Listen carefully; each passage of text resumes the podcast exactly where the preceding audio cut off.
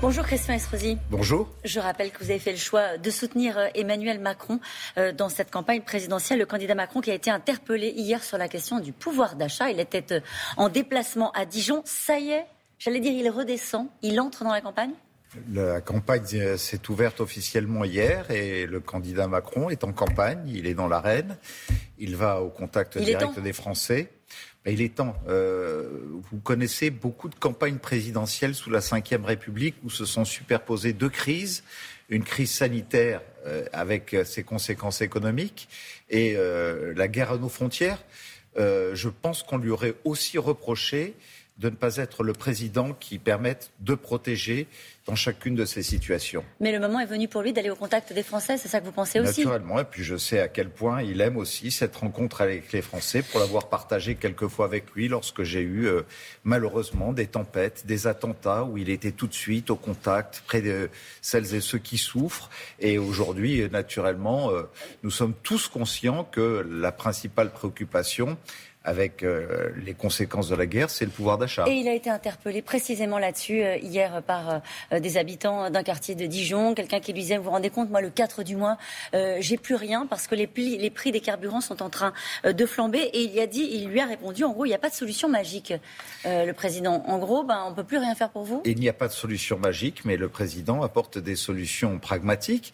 Et la France, c'est un tout, c'est un gouvernement, ce sont des territoires, ce sont des collectivités. Prenons le problème de l'essence. Si chacun, plutôt que de polémiquer, joue le jeu, euh, lorsque l'État fait l'effort de baisser de 15 centimes euh, à la pompe le litre, euh, c'est un effort très conséquent avec des conséquences naturellement sur les finances publiques.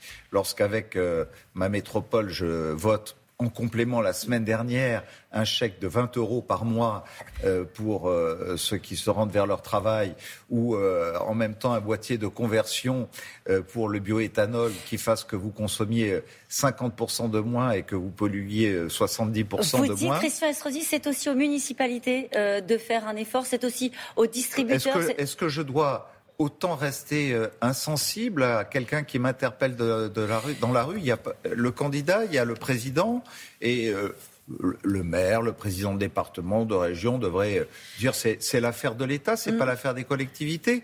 Lorsque l'État est à nos côtés pour nous accompagner sur les transports euh, et, le, plan euh, de relance, par exemple, où nous avons touché 2 milliards 400 millions d'euros de l'État, on le rend en même temps en faisant cette addition. C'est à chacun de jouer Christian le jeu. que certaines municipalités sont obligées, par exemple, de fermer des piscines municipales parce qu'elles n'ont plus les moyens de chauffer et demandent elles aussi un coup de main euh, de, l'État. Donc toutes les municipalités ne peuvent pas le faire. Eh bien, peut-être qu'il y a un problème de gestion de la part de certaines municipalités. En tout cas, en ce qui nous concerne, je peux vous dire que nous avons un budget 2022 qui est en croissance, sans augmentation de la fiscalité, parce que nous avons su nous inscrire dans le plan de relance de l'État euh, au lendemain de la crise sanitaire. Toutes les mesures du gouvernement de blocage des prix, notamment de l'énergie, vont réduire de 1 point euh, l'inflation. Mais selon l'INSEE, l'inflation pourrait monter de 4,5 points d'ici au mois de juin, naturellement lié au prix des carburants.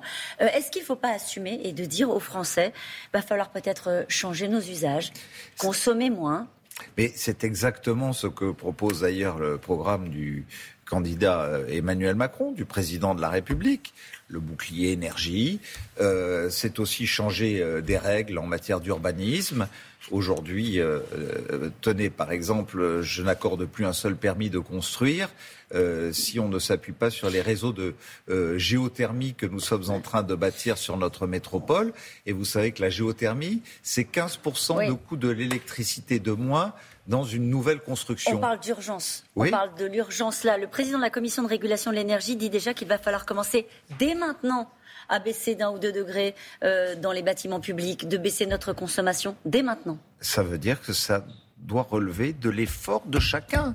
Mm. Euh, on ne peut pas dire c'est de la faute de l'État si aujourd'hui il y a la guerre en Ukraine et que nous avons une alimentation énergétique qui a un surcoût. L'État prend sa part. Euh, il n'y a pas de solution miracle. Si, regardez ce que dit Marine Le Pen, euh, Christian Estrosi. Elle propose de baisser de 5,5% le prix des carburants, de gaz, de l'électricité. Et ça coûte combien ça? Cher. Ça coûte combien? Ça coûte 18 milliards d'euros. Il faut les trouver quelque part. Où est-ce qu'elle va les trouver? Vous savez, euh, l'emploi, ça compte aussi le minima retraite à 1100 euros euh, pour euh, ceux qui arrivent au terme de leur vie de travail. Ça fait partie des, des choses qui comptent. Est-ce que le président de la République n'a pas tenu sa promesse lorsqu'il a dit, il y a cinq ans de cela, et je vous rappelle que c'était les partis de droite comme les partis de mmh. gauche qui, euh, euh, au nom de l'Association des maires de France, le lui reprochait, on va supprimer la taxe d'habitation. Il y a 18 millions de foyers en France qui en ont profité. Euh, Aujourd'hui, prolonger cela par la suppression de la redevance télévision en plus de la suppression totale de la taxe d'habitation, ce sont des engagements très précis pour rendre du pouvoir d'achat aux Français. Et ce sont des choses qui sont financées. Alors que ce que promet Marine Le Pen, par exemple, le retour de la retraite à 60 ans, dont on sait que ça va coûter 70 milliards d'euros et que forcément ça va conduire à un moment parce que euh, on va tuer euh, le trésor de notre pays qui est la retraite par répartition à la clé, ça veut dire que pour essayer de se protéger, il va falloir financer des retraites privées. Alors, pardon, me prendre cette référence, c'est pas la meilleure. Mm pour elle, c'est un argument de campagne. Rendre l'argent aux Français sur la question du pouvoir d'achat, en tout cas pour Marine Le Pen. La question est posée au président sortant. C'est un argument dont l'Institut Montaigne dit qu'il n'est pas finançable. La question qui est posée au président sortant, c'est pourquoi un quinquennat de plus? Vous avez parlé de la, réforme des retraites. Pourquoi un quinquennat de plus? Est-ce que vous trouvez que jusqu'à présent, il a répondu à cette question? Il a répondu à, la question des grandes réformes dont nous avions besoin. C'était le Code du travail, c'était la suppression des régimes spéciaux, euh, c'était l'ouverture à la concurrence de la SNCF. C'était se montrer un chef dont tout le monde reconnaît qu'il a parfaitement géré la crise sanitaire et la sortie économique. Euh, est-ce que vous euh, connaissez un gouvernement qui, depuis 30 ans, a fait baisser de 500 000 le nombre de demandeurs d'emploi, de chômeurs dans notre pays? Je vous pose la question. Donc pourquoi Poser la question, c'est y répondre.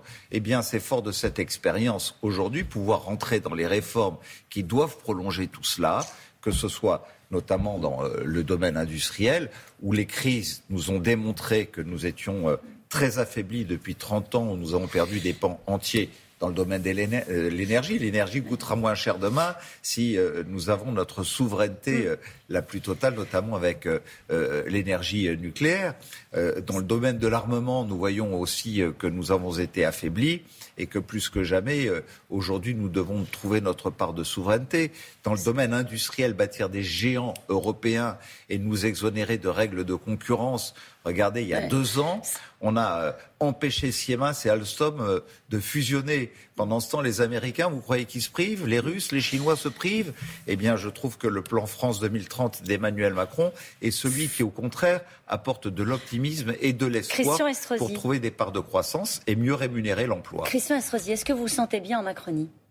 Je me sens parfaitement à l'aise parce que je me sens dans le prolongement du gaullisme qui m'a toujours animé depuis le début de ma vie publique. Je suis au moins en phase avec les valeurs qui ont été les miennes, mmh. c'est-à-dire euh, trouver un bon appui à la fois sur des réformes sociales oui, il euh, était hier à Dijon avec un maire socialiste, François Rebsamen. Oh, vous savez, euh, je parle beaucoup avec François Rebsamen. On travaille ensemble à France Urbaine et nous avons des modèles pour administrer nos collectivités qui ne sont pas très éloignés les uns des autres et proches de nos administrés. Et d'un autre côté, des réformes dans lesquelles je me reconnais. Par exemple, dire qu'on euh, n'importe pas une prestation sociale telle que le RSA sans qu'il y ait euh, un rendu d'activité à 15 ou 20 heures, euh, permettez-moi de vous dire que je suis en phase avec cela. Lorsque l'on dit, et c'était le général de Gaulle qui le disait, lorsqu'il y a des dividendes dans un grand groupe, euh, on va partager ces dividendes entre les actionnaires et les salariés qui auront permis ces résultats. C'est une réforme vous avez 30 secondes pour répondre à cette question. Est-ce que c'est plié?